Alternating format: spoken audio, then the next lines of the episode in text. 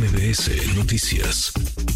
Le agradezco estos minutos. Adrián Rubalcaba, alcalde con licencia en Coajimalpa. Adrián, ¿cómo estás? Muy buenas tardes. Muy bien, Manuel, gracias por permitirme estar aquí en tu programa. Gracias, al contrario, muchas gracias por platicar con nosotros. Pues eh, te vimos, platicábamos contigo el miércoles de la semana pasada. Tú te habías registrado o te ibas a registrar como aspirante a la candidatura por parte del Frente a la Jefatura de Gobierno. Hiciste un evento muy vistoso, incluso declinaron en tu favor eh, legisladores del PRI que habían levantado también eh, la mano y de pronto el viernes por la noche, casi a la madrugada, te bajan de la contienda, Adrián. Pues mira, me bajan además, eh, a pesar de que esa, ese fin de semana eh, aparezco en las encuestas, en primer lugar, eh, encuestas que inclusive tuvieron en, en, sus manos las dirigencias de los partidos. Y bueno, pues sí, como bien lo dices en el corte anterior, pues Alejandro siendo Alejandro, el problema es que a veces hay algunos que aunque queremos, no nos queremos dar cuenta de lo que es evidente y bueno, pues ahora me toca vivirlo a mí eh, lamentable lo que está viviendo la militancia del PRI, ahora que escucho que dice que los lastres, que por culpa de los lastres que se han ido, eh, la ciudadanía ha perdido la confianza del PRI, pues yo no sé de a quién se refiere, porque son cuatro veces que he ganado la alcaldía de Coajimalpa, cada vez con más votos, la alcaldía más segura, la alcaldía con mejores condiciones, y les he entregado 12 diputaciones eh, locales y federales durante este tiempo, y que no se le olvide Alejandro Moreno, que es diputado por la Ciudad de México, no por Campeche.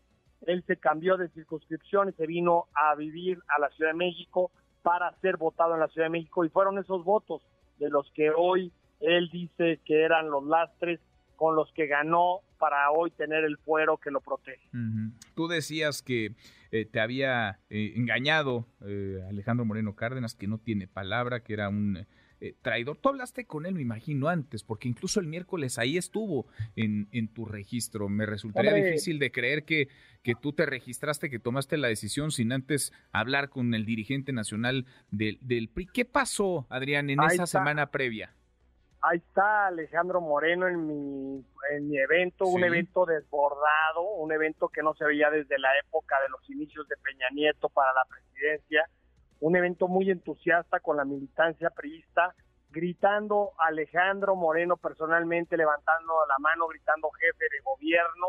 Y bueno, pues como bien lo dijiste, cuando sus intereses son prioridad, pues se olvida de los militantes que estuvieron ahí, a los que traicionó, esa gente que tenía la esperanza de que podíamos ganar la ciudad, siendo yo un candidato sumamente competitivo, con una trayectoria completamente limpia, con manos limpias, con un buen gobierno, bien evaluado, pues bueno, pues quedó en una mesa de negociación. Claro que me traicionó porque nos dimos la mano en su oficina, estuvo Espinosa Cházaro ahí, sentado en la silla enfrente, nos dimos la mano entre todos los que estuvimos en la reunión, dijimos chin chin el que se raje, vamos hasta el final, este, vamos a una contienda de propuestas, no de descalificaciones, vamos a trabajar porque eh, haya un resurgimiento del PRI y del PRD, nos dimos la mano, salimos con un acuerdo, me acompañó a mi registro, todavía me felicitó y después empezó con los titubeos de, oye, no vayamos tan rápido, hay que esperar porque hay muchas cosas que definir a nivel nacional. Y yo le decía, bueno, pero el método de la ciudad es a través de encuestas y debates, ¿eso sigue en pie? Sí, sigue en pie. Todavía el día que estaba sentado en la mesa le escribí, le pregunté que si seguía en pie el esquema de democracia y de designación a través de quien ganara la elección, mi hijo sigue en pie, este,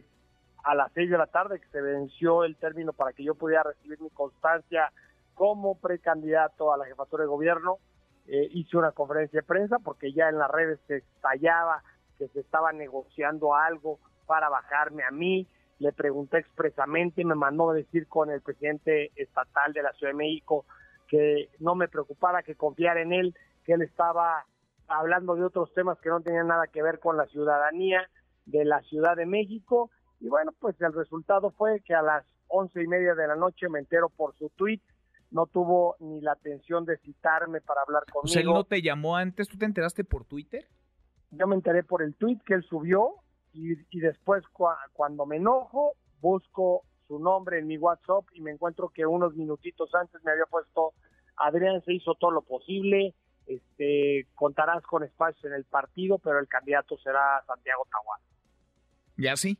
Así sin más explicación. Yo me acuerdo porque veniste a esta cabina, porque lo platicamos en muchas ocasiones durante meses. Tú estabas pidiendo básicamente una cosa, que no hubiera imposición, que hubiera un proceso abierto, un proceso en el que te permitieran, eh, te permitieran participar. Si ganabas, pues eh, ibas a ser el candidato. Y si lo perdías, pero en un proceso democrático abierto, ibas a reconocer tu derrota, Adrián.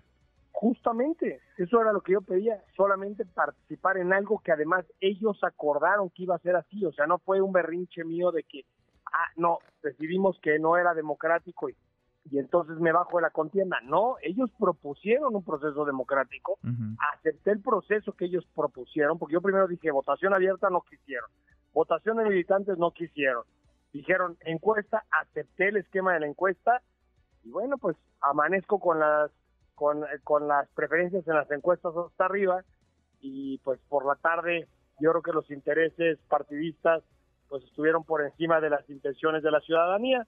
Pero bueno, pues mira, hoy en día yo creo que eh, pues me siento lacerado, lastimado, pero pues vendrán cosas buenas y buscaremos otros perfiles este, en otros lados donde podamos construir. ¿Qué sigue para ti, Adrián? Porque sé que pues habría interés. Ayer le preguntaban a Sebastián Ramírez, el presidente Moreno en la Ciudad de México, si te iban a invitar a la 4 Hotel. Decía, pues la puerta para él está abierta, falta que se decida.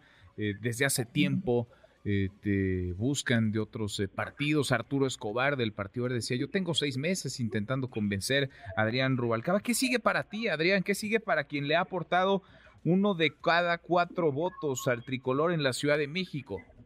Pues mira, déjame decirte una cosa, o sea, Coajimalpa ha sido una alcaldía que ha gobernado con honestidad, transparencia y sobre todo con conciliación, que además tú recordarás que siempre fue mi discurso. Hoy estoy molesto con el dirigente del PRI, no con su militancia. Es más, eh, le aviso a los militantes, no les crean, no le crean a Alejandro Moreno, es muy bueno para decir mentiras. Así como me lo hizo a mí, se lo ha hecho a muchos. Y, yo qué te diría, eh, este esquema de conciliación me ha permitido el día de hoy tener llamadas de Movimiento Ciudadano, del Verde Ecologista, de Morena, que me piden que si podemos platicar, ver un esquema en donde podamos llegar a un acuerdo. Tú lo sabes, Manuel, no estoy por una chamba. Si hubiera estado por una chamba, les acepto la senaduría, que no es un espacio despreciable, sin duda es un espacio importante, pero yo no puedo hacer equipo con un equipo de personas que están envueltos en mentiras, en que han dicho que no tienen vínculos con la corrupción y que les creí durante muchos años y hoy estoy viendo pues que en este proceso de investigación que se ha dado en la Ciudad de México, pues los que eran antes víctimas de acusaciones de corrupción están entregando inmuebles argumentando que pues que sí que reconocen la corrupción y que pretenden ya resarcir el daño que le generaron a la ciudad.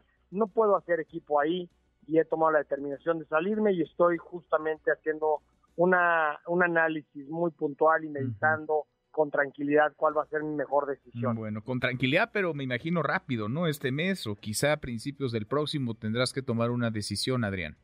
Yo creo que sí, sin duda, yo creo que en los próximos 15 días estaré dándote lata para ver si me recibes ahí en el estudio para poder platicar de mi decisión. Pues bienvenido siempre acá los micrófonos abiertos para ti. Te agradezco estos minutos, muchas gracias Adrián. Gracias Manuel, un abrazo cariñoso. Abrazo. Redes sociales para que siga en contacto: Twitter, Facebook y TikTok. M. López San Martín.